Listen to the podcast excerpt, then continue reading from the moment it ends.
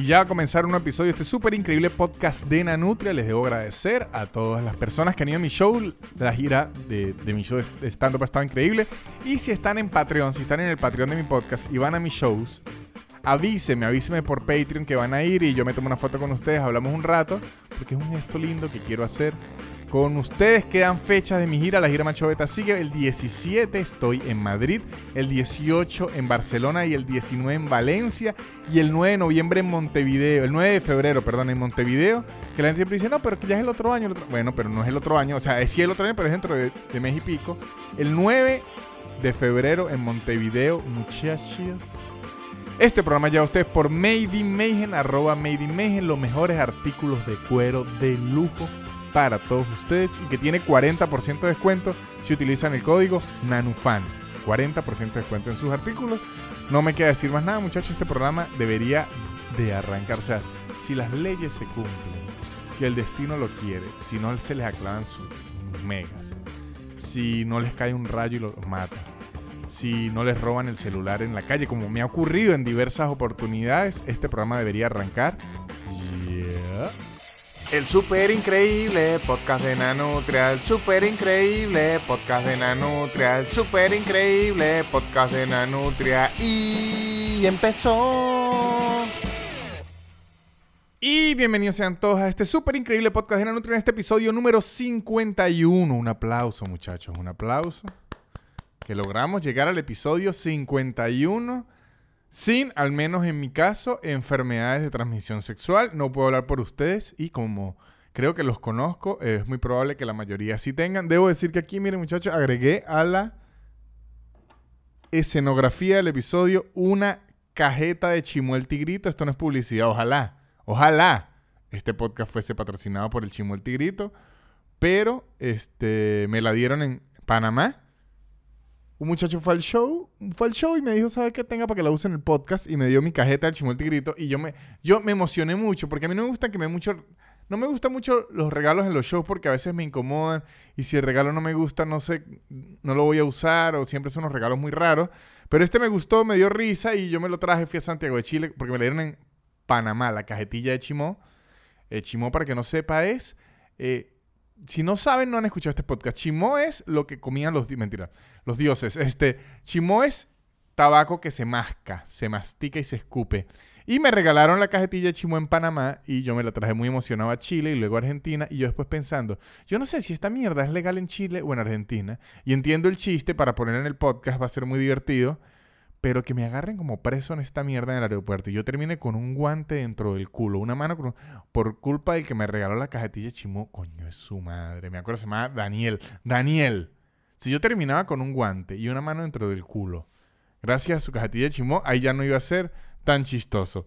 Muchachos, también les quiero agradecer a todos los que compartieron la imagen, esta imagen de Spotify de fin de año, que decía que los podcasts más escuchados del año y tal, y ponían el super increíble podcast de la Nutria entre el top 5, había unos que lo tenían de primero, otros lo tenían de... Si usted lo tiene de cuarto o de cinco, hay que subir eso.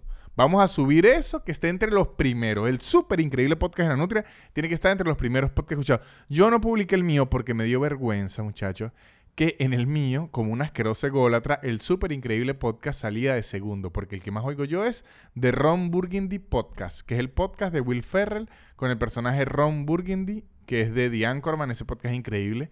Este, el mío salía, pero no es porque soy un asqueroso, o sea, sí soy un asqueroso ególatra, pero salía el mío de segundo es porque yo cada vez que lo subo, yo le doy play para escuchar si el audio se subió bien, para ver si hubo algún problema, que si se oía.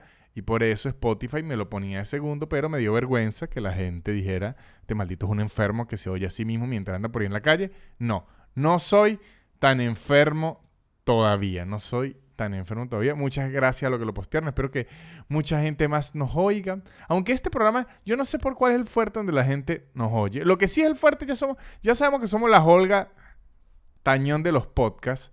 Ya sabemos que es un podcast que la gente mientras hace oficio, mientras limpia la casa, mientras se plancha el pelo, mientras hace la comida. Entonces deberíamos, deberían agregar al podcast, al super increíble podcast de la Nutria, a esa lista de Spotify que dice música para planchar música para lavar platos, que siempre son unos playlists increíbles, muchachos.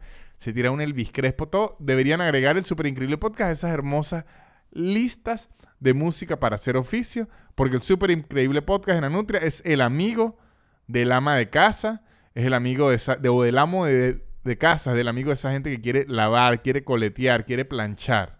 El súper increíble podcast de Nanutria está con ustedes allí para ayudarlos en esos momentos. Y yo les dije que no soy un enfermo como para oírme a mí mismo, pero sí estaba enfermo, muchachos.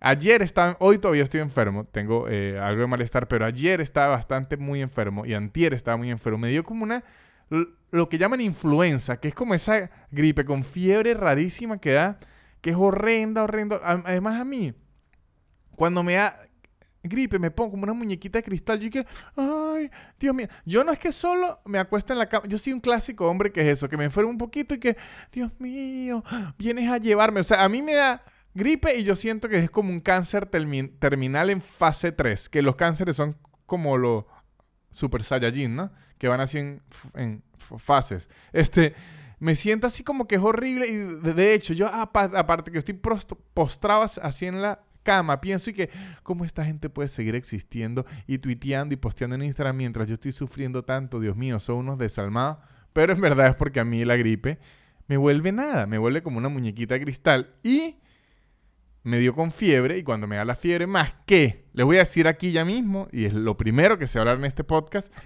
existe un rumor, un rumor antiguo, eh, mi mamá lo tenía, que es una locura, que es que cuando alguien tiene fiebre, lo que hay que hacer es que sude la fiebre y sude las toxinas. Esa es la locura más grande. Entonces casi siempre lo, lo bañan con agua caliente, le ponen que si unos suéteres, le ponen una cobija y es una locura de mente. De hecho, el sudor, cuando usted tiene fiebre y lo abrigan y está sudando, el sudor es la forma natural en la que el cuerpo se quiere bajar la temperatura. El sudor es para refrescar y el cuerpo está diciendo, maldita sea, ya, ¿qué pasa?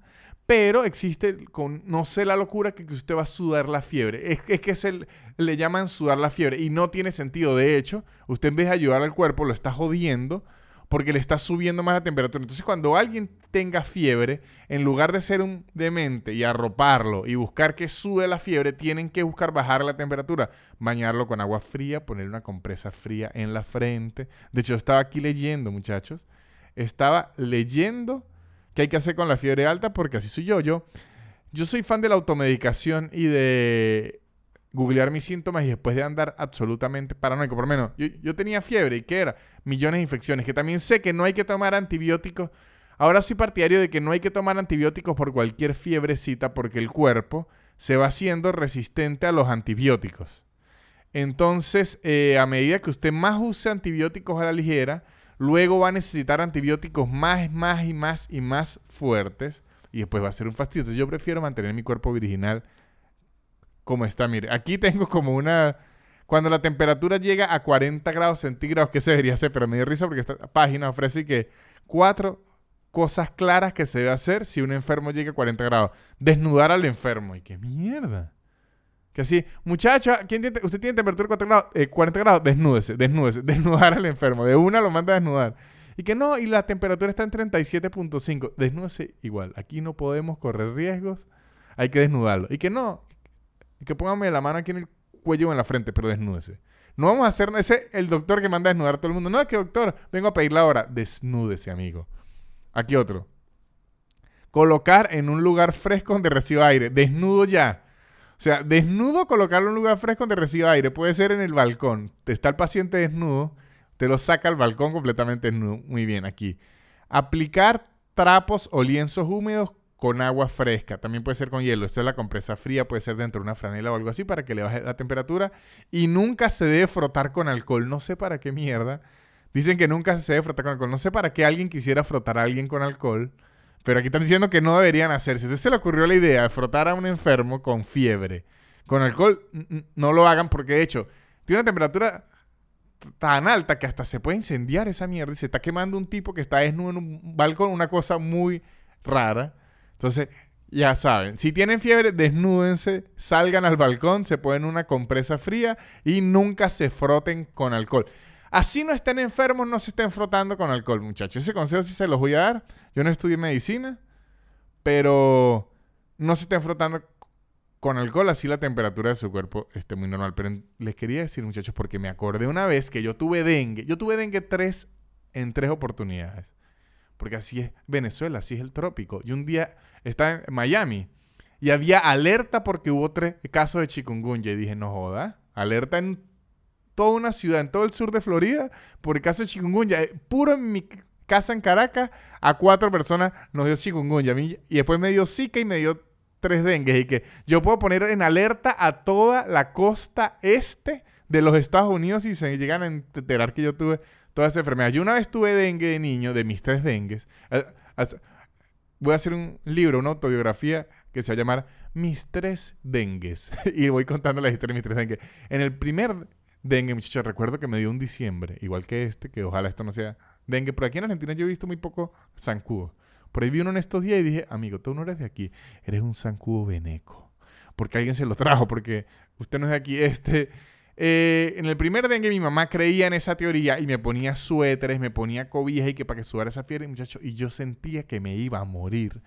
Y no sabía de qué forma hacerles saber a ellos que me estaba muriendo. De hecho, yo siempre he querido, debería existir un aparatico. Elon Musk, Elon Musk, el tipo este que anda haciendo las cosas para el espacio, el que inventó ahorita la camioneta esta, la Cybertron, Cybertruck, que es horrible, que es como una camioneta de Lego. Como una camioneta que dibujó un niño chiquito, una camioneta horrenda, que podrá ser muy increíble tecnología y todo, pero horrenda así es.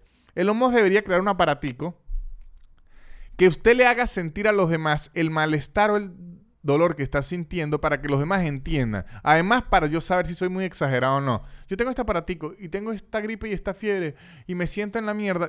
Yo le, le doy clic así a la persona, la persona siente lo, mismo que yo y me va a decir, ay, no sea exagerado, levántese ya. O me va a decir, mierda, usted tiene razón, esto es horrible, que se, que se haya acostadito y yo ya le hago una sopa. Debería existir ese aparato. O cuando alguien se pega, cuando usted se pega así durísimo, yo sí quisiera saber, quiero sentir lo que él siente para ver si está exagerando ese dolor o de verdad le dolió tanto. Entonces usted aprieta el aparatico y dice, no, mierda, le dolió mucho. Dice, tengo un exagerado. O las mujeres, cuando les llega el periodo, la menstruación, que uno dice, ah, pero ¿qué tanto siente? ¿Qué tanto duele? Le dan con el aparatico uno y uno dice, mierda, ustedes sienten así. ¿Y por qué no están en la calle matando gente a puñaladas? Ah, bueno, porque se controlan. Entonces ese aparatico es lo que necesitamos para que Elon Musk deje de hacer camionetas horrendas y nosotros podemos tener la empatía con el dolor de los demás o los malestares.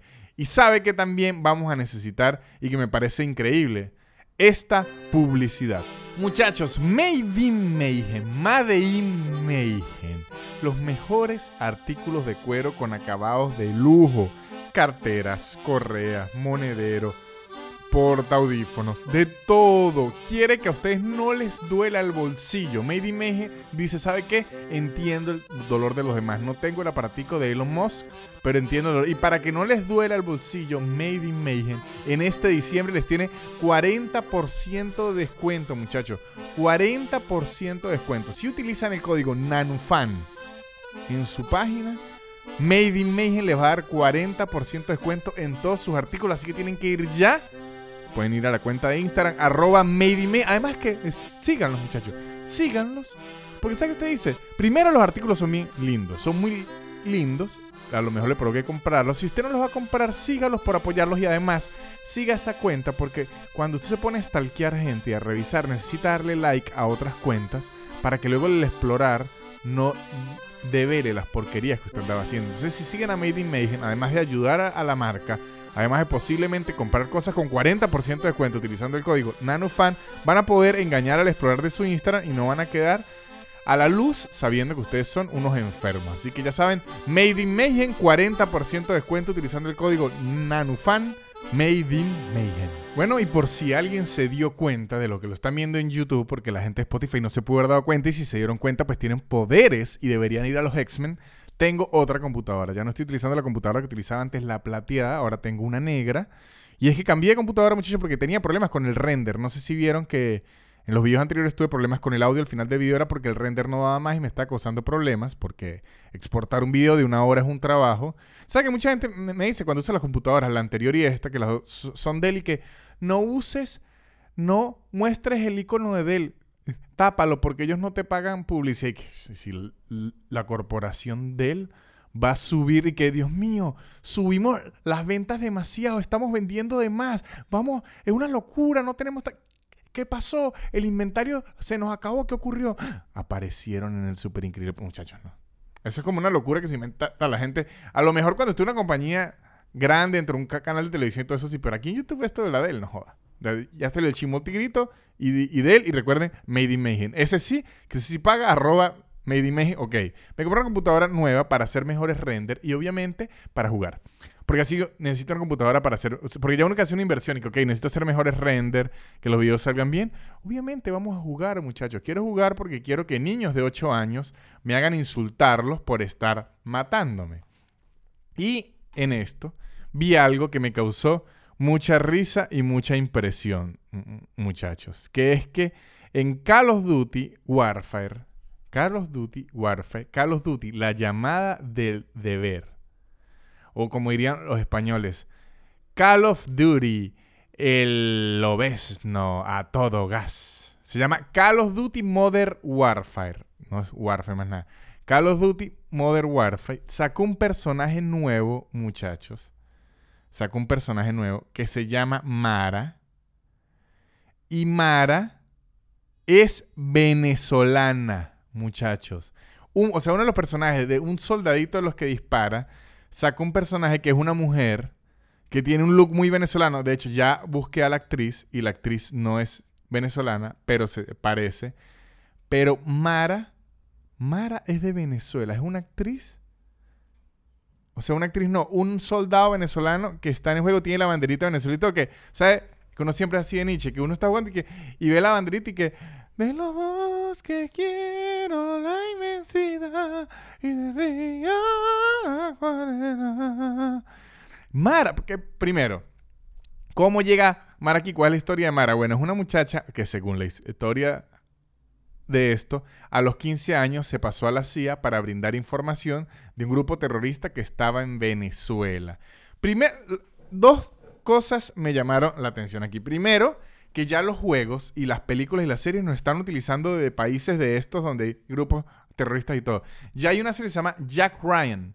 Jack Ryan en Amazon es una serie de un espía, todo eso. Ya tiene una temporada en donde se la pasa en Venezuela como tumbando una célula terrorista y todo. Y ya aquí en Call of Duty, Modern Warfare, Mara se pasó a la CIA para brindar información de terroristas dentro de Venezuela. Eso es lo primero que me llamó la atención. Ya somos de esos países en los videojuegos. La segunda cosa que me llamó la atención, muchachos, es que primero no se llama Mara. Mara le dice en el juego porque se, pero si es venezolana, Mara no se va a llamar nunca, se va a llamar Marayalangeli, Marayolanda, Marangélica, Marjorley, cualquier otra mierda, pero no se llama Mara. A mí no me van a poner a inventar que se llama Mara. Lo que pasa es que le colocan ese diminutivo porque los gringos no van a estar pronunciando tantas Y. Pero eso se, va, se debe llamar Marangel, que la mamá se llama Mari y el papá Ángel, y en vez de ponerle Mariángel, no. Marangel o Marandrés o algo así. Una de las cosas o Maravina, así completo, porque era muy maracucha. Vamos a ponerle Maravina. O es maracucha y le pusieron Mara de apodo, también puede ser. Y en verdad se llamaba York Ladies. York Ladies, pero le pusieron Mara por Maracucha, también puede ser. Pero lo que sí sabemos es que Mara no se llama. A mí no me van a engañar. ¿Y qué pasa con Mara y dónde está la intriga que yo digo de verdad? El poder de una arepa. Lo que hace el poder de una arepa y el poder de las venecas o los venecos. El poder de los venecos. Porque imagínense ustedes, muchachos, esto son diseñadores, programadores y, todo eso gringos. ¿De cuándo acá hace tiempo sabían ubicar tan siquiera Venezuela en un mapa? Nunca. Pero con toda esta migración, muchachos, con toda esta diáspora, pues nuestras muchachas venezolanas y muchachos venezolanos que no se quedan atrás, nuestras venecas y nuestros venecos, están conquistando corazones y empepando gente. Y hay un diseñador que quedó empepado con esta tipa y dijo, la voy a meter hasta en mi juego. Le dijo, ¿sabes? Una muestrica de amor y que, mire, pero no me deje, la voy a poner hasta en mi juego y todo. Y lo convenció, la convenció y lo puso así. Es que, claro, es que el poder de una buena arepa. incluso Bad Bonnie, para que sepan lo fuerte que es el poder de una veneca. El poder de una veneca Bad Bunny tiene en su canción cuando dice, me gusta el acento de las colombianas, que hablan bien, el acento de las colombianas, uy, papito, y eso cómo está, cuídese el dulce. Cómo mueve el culo la dominicana, porque baila muy sabroso. Lo rico que me chingan las venezolanas. Que esas muchachas, Dios mío, de verdad, las venezolanas. Un aplauso para las venezolanas también saliendo en canciones de Bad Bunny, saliendo en Call of Duty, Modern Warfare, lográndolo con conocimiento, con actitud o con movimiento de caderas, con todo se puede lograr. Hombres también, seguro los hombres están lográndolo al mismo tiempo, muchachos, de la comunidad. Porque ahorita la comunidad de los venezolanos que nos llaman venecos, nos quieren es utilizar para, para todo lo malo. Ahorita en todas las protestas estas de Latinoamérica, y que no, que saquearon una cosa a los venecos. No, que, que destruyeron una cosa en Chile a los venecos. Que no, que se cogieron la mujer de alguien en Perú, no, que un veneco. Ah, no, también todo. Por ahí esto, ¿no? Memes que me dan demasiada risa, que es que el Sol era un planeta increíble hasta que llegaron los venecos e incendiaron toda mierda. Y que Hitler era veneco. Así, no, nos quieren meter todo lo malo a nosotros. Y no, muchachos, nosotros somos gente buena. Eso sí, todos los países tienen gente buena o gente mala. Es lo que yo llamo venezolanos.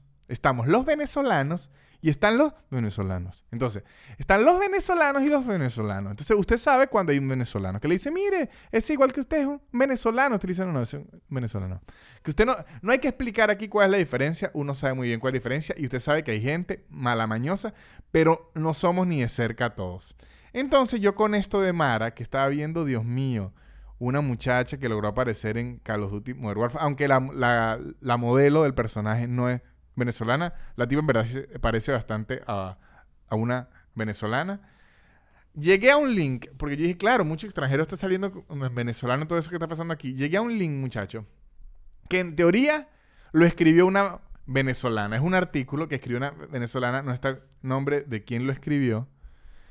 Pero son 10 mandamientos para salir con una y esto lo vi en una página de Ecuador y que llega mucho ecuatoriano y peruano que quieren salir con venezolana. Y una venezolana le escribió los 10 mandamientos para salir con una venezolana. Así que ustedes me dirán con cuál están de acuerdo o cuál no. Pero aquí vamos con los 10 mandamientos para salir con una venezolana.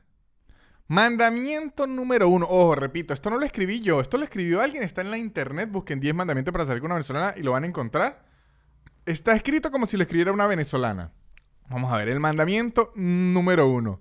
Respetarás el espacio íntimo con sus amigas. Y dice, habla como de las mujeres venezolanas, como si fuera algo de, de, Geo, miren.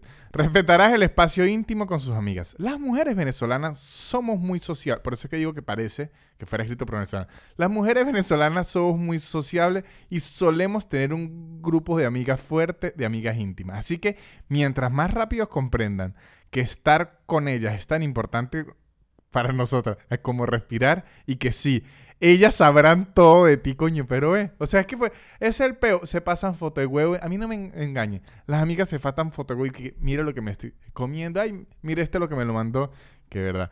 Te irá mucho mejor en la relación. Además, recuerda, posiblemente aceptamos tu invitación luego de previo análisis y autorización del conclave. Entonces, imagínense. Esto le está diciendo al extranjero que si invita a salir una venezolana, tiene que pasar primero por el grupo de WhatsApp de 15 amigas para que le digan, ¿sabe qué? Sí o no. Y, dice, así que más que molestarte, debes sentirte agradecido, el coño de su madre. O sea, que debería sentirse honrado de aprobar que el grupo de 15 amigas haya dicho que sí saliera con usted. Ese es el primer mandamiento, salir con una venezolana. Él Segundo mandamiento, no cuestionarás el tiempo que tarde arreglándose. No se puede cuestionar, es como la religión. Las mujeres venezolanas somos ante todo coquetas y los hombres también, ¿por qué no? Yo tengo mi coquetería. Las mujeres venezolanas somos ante todo coquetas. Jamás saldremos a la calle sin revisar nuestro maquillaje, peinado y vestimenta. Así que por tu bien, nunca cuestiones el tiempo que tardamos arreglándonos o el dinero que invertimos en peluquería y spas, en spas. Invierte mucho dinero en spa. ¿Y qué es esto? ¿Cuánto dinero pueden invertir en un spa? Créeme, que nos sintamos hermosas para ti también será una ganancia, pues nuestra felicidad se contagia, igual que el BPH. La felicidad de las venezolanas es como el BPH se contagia. Ajá. Este. No usarás el metro como forma de transporte para sus citas. Metro, no, no, no, no, con pelabolas no. No es que seamos todas cifrinas o exquisitas, pero por favor, seguro pasamos más de dos horas arreglándonos para ti ese día. Lo que menos queremos, dos horas arreglándote, ¿qué mierda tenía dañado? El cigüeñal. Lo que menos queremos terminar arrugadas y sudadas al salir del vagón. No seas pichirre. Si no tienes eh, carro, incluye en el presupuesto los taxis necesarios. Ah, hay que hacer un presupuesto para salir con la venezolana. Una tabla en Excel. Y que, ok, los taxis. Y esto aplica al menos para las primeras cinco citas. No lo olvide, coño. Entonces, tengo que meter presupuesto Excel cinco citas, los taxis necesarios. Coño, está bien el metro, no. Pero si agarra una bicicletica esa en la calle y las monta uno en el tubito, ahí están frescas, están... Coño, de verdad, se inventa la gente. Mire, muchachos, obviamente yo no estoy de acuerdo con estos mandamientos, pero me da risa que esto lo haya escrito una muchacha porque ella quiera que la traten así y me da risa que haya gente que lo crea, lo lea, investigue y la, trate así. Eso me hace reír muchísimo. Mire esto. Cuarto mandamiento. No te ofenderás si ella toma más que tú o, gana en el dominó podremos llevar tacones de 20 centímetros, las uñas perfectas y un maquillaje profesional. Pero igualito somos capaces de aguantar litros y litros de licor sin siquiera sudar. Chacha, pero que esa mujer que aguanta litros y litros de alcohol para la puta. Yo ahorita ya, con tres cervezas artesanales, estoy desnudo. Me tomo tres cervezas artesanales desnudo en la calle.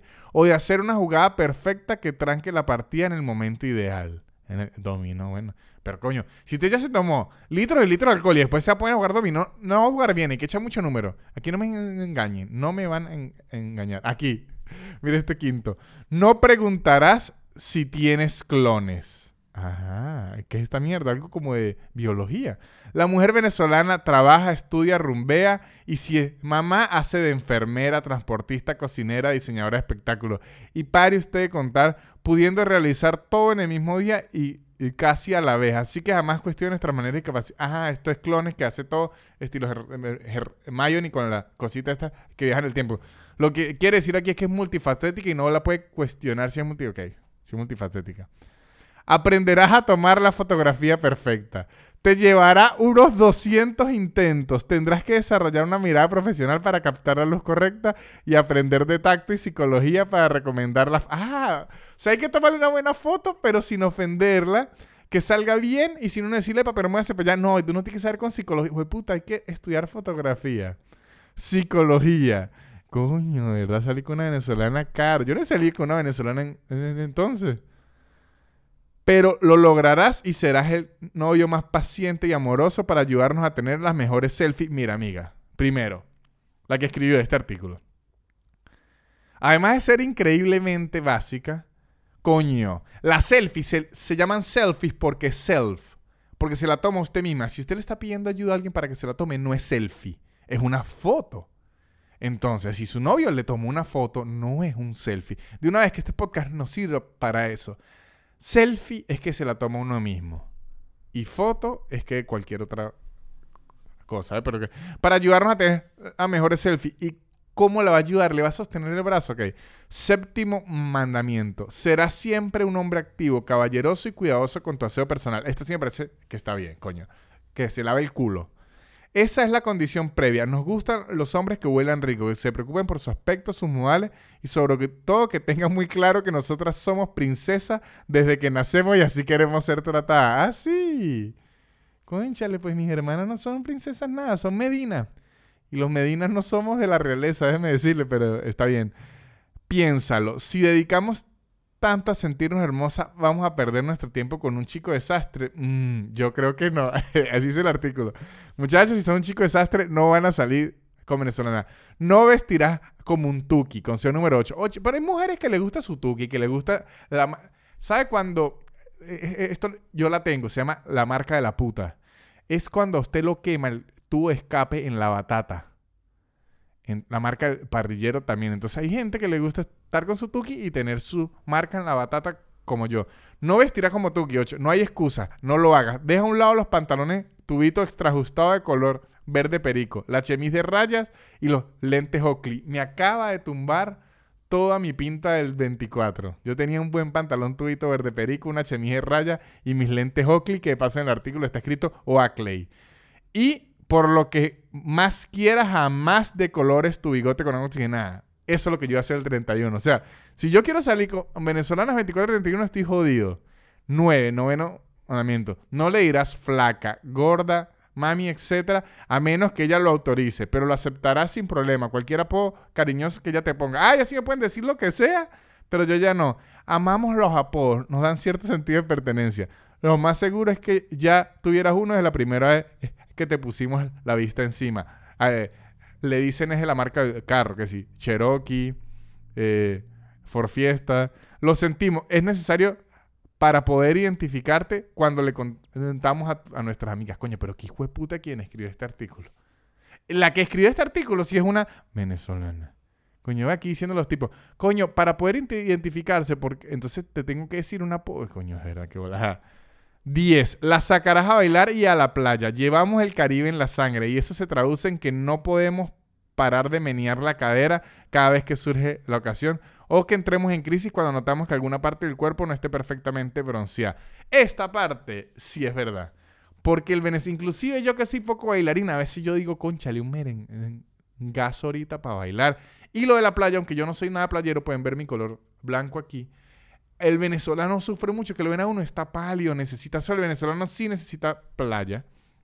Así que creo que estos 10 mandamientos para salir con las venezolanas, creo que estoy de acuerdo con el de bañarse y el de el de sacarlas a bailar de ese. Pero bueno, ya saben, si alguien aquí no se acordaba cómo era salir con una venezolana, espero que estos 10 mandamientos le funcionen y para que vean que sí existen los venezolanos y los venezolanos. Otra de las cosas que le quería recomendar, además de salir con las venezolanas siguiendo estos mandamientos, este muchacho, es que serie. Ahorita estoy en una buena época de series y pensé recomendarles series a ustedes porque me siento como un momento bien entretenido. Serie. Estoy viendo, ahorita estoy viendo Watchmen, que es de HBO, la serie Watchmen.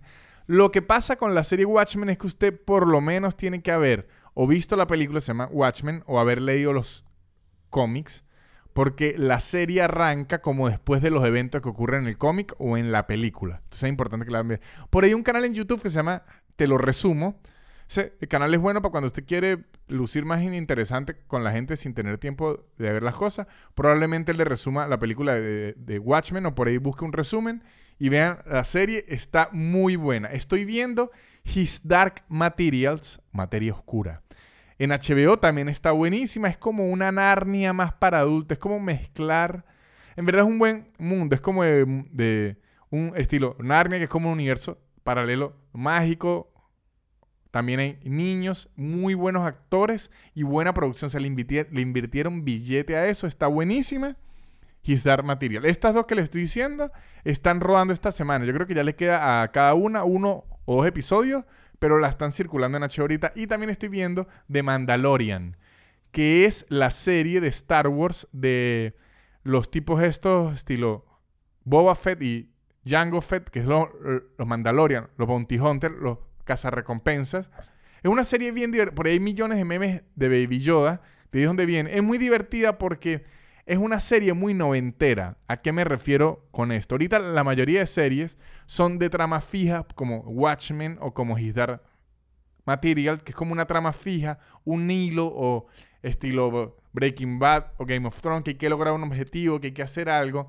De Mandalorian es más noventero, que es como decir las aventuras del Mandalorian, que se parece a Star Trek, a China la princesa guerrera, a esa series de los 90 y de los 80 que son como aventuras de personajes. O sea, es el Mandalorian, en cada episodio tiene una aventura distinta. Hay como un arco general arriba de la serie, pero no es tan importante. Es como, lo usan como para llevar la serie, pero en verdad es que cada episodio es una aventura distinta, muy divertida, muy buen presupuesto. Está increíble. Que ah, ahorita estoy así. Ayer eh, o hace poco hice un chiste de Dark de la serie esta Dark de Netflix, la Dark, la alemana, y, la gente se queda una mentira. El chiste era como que me da risa la gente que finge que la entiende. Y por ahí muchísima gente me, me, que, ay, yo claro que... La gente me escribe, muchachos, esto no es broma. la gente me escribía, entender Dark es muy fácil, lo único que necesitas es un árbol genealógico y un Wikipedia de Dark que creó Netflix. Otro bicho me decía, es muy sencillo, lo que hay que hacer es ver toda la serie tres veces. ¿En qué cabeza cabe que para que una serie se pueda entender, usted tenga que tener unas hojas de Excel, hacer un curso por internet, ir a recoger unas cosas? la gente me decía que la veía con un árbol genealógico y además la serie, la trama es tan complicada, tan enredada, que de una temporada a otra uno ya se le olvida el mierdero de personaje y prácticamente le toca volver a verlo. O sea, mucha gente puede disfrutar esa serie, pues, pero no me vengan con la vaina de que, ay, es facilita entender. Esa, esa serie es tan complicada. Es y que no sé, yo por ahí estaba viendo un, arco, un árbol genealógico y una tipa es su propia abuela.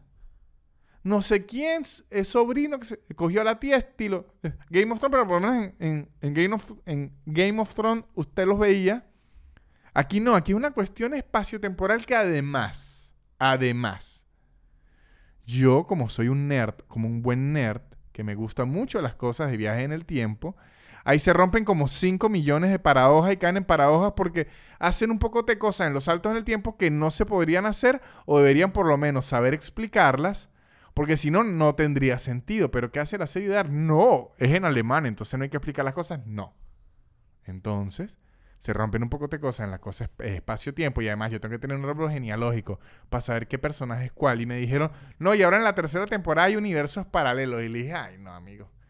De verdad, si a usted le gusta esa serie, váyase por ese camino. Porque ahorita, eh, como un tipo de gente sucedía mucho en Game of Thrones, que lo que le gusta es no entender nada y que esta serie es buenísima porque uno nunca sabe lo que va a pasar, pero eso no tiene sentido. Para eso bien en Venezuela, que literalmente uno no entiende nada y nunca va a saber lo que va a pasar y que ahorita hay dólares y tal. Y es increíble y, bodegones y Nutella, pero de repente ahora me están cayendo a, cachetadas en la calle. El presidente Maduro salió el dictador, presidente salió a la calle a meterle cachetadas a, a todo el mundo.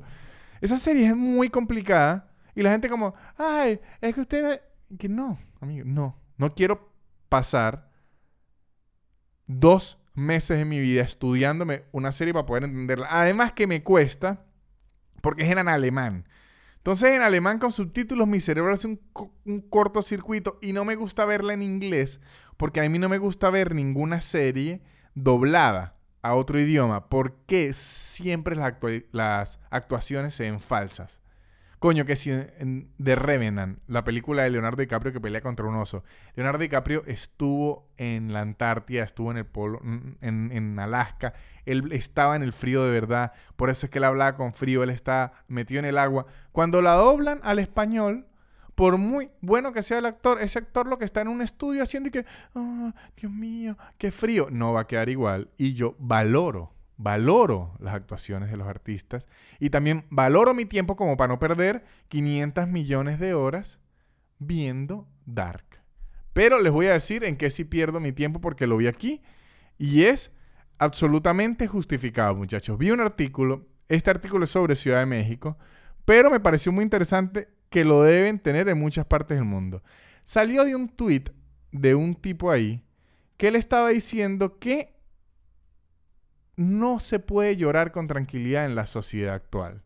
Como que siempre uno necesita un momento para llorar, la gente siempre está buscando un momento para llorar y como que no se tiene su, su espacio, no saben dónde. Entonces él creó en Google Maps de Ciudad de México lugares para llorar en Ciudad de México, muchachos. lo pueden recrear en sus ciudades. Ponen los mejores spots los mejores puntos para llorar sin que lo juzguen.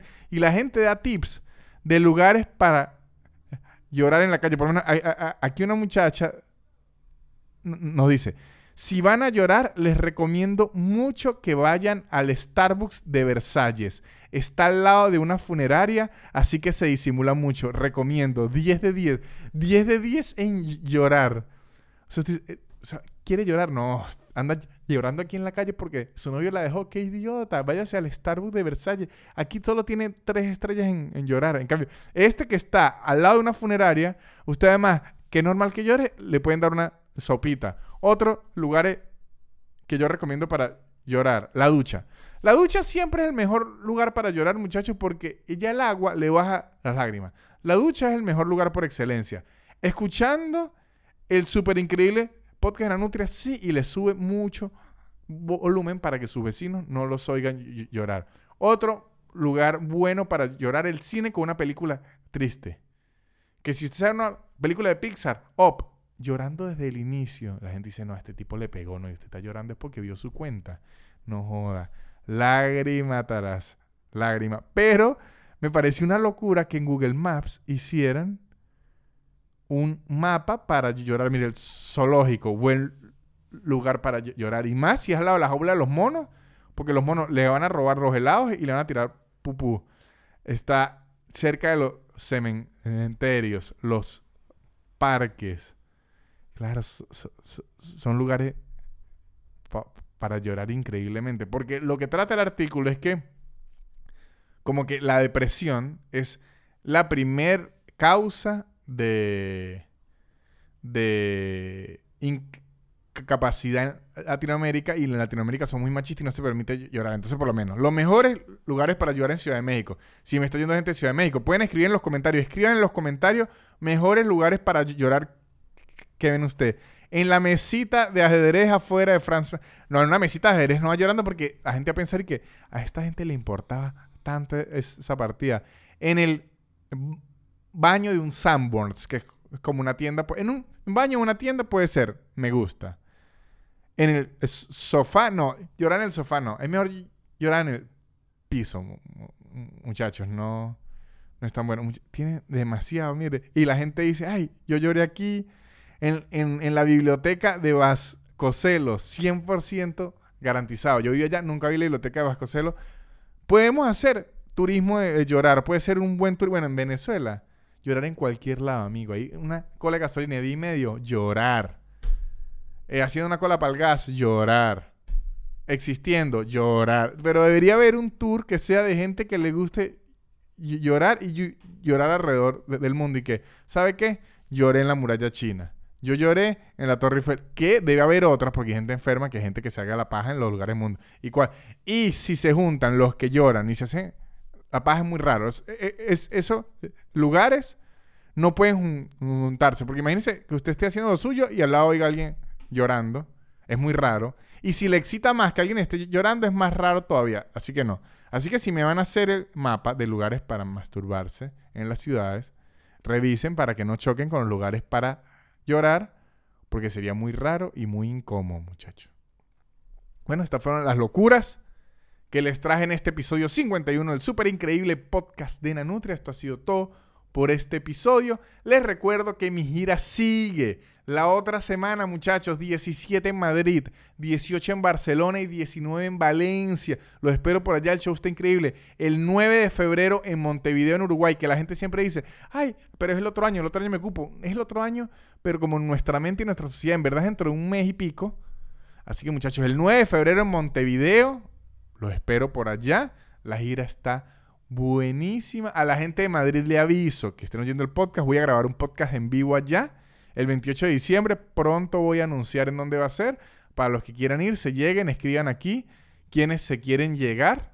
La gente de Patreon va a tener prioridad. La gente de Patreon se pueden suscribir a patreon.com slash nanutra y subo extras en video, artículos, fotos, de regalo de una postal navideña a los patrones de diciembre, los patrones premium. Le di una postal navideña donde salgo yo y aguacate de lo más linda, muchachos, porque le pusimos aguacate un corbatín.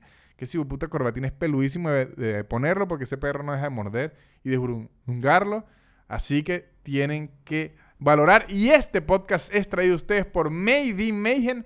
Made síganlo en Instagram y utilicen el código que les va a dar 40% de descuento en todos sus artículos. Nanufan. Esto ha sido todo por este episodio, muchachos. No me queda nada más que decir. Chao. Swilly the Bill, y'all. La élite. Barrera. Yeah.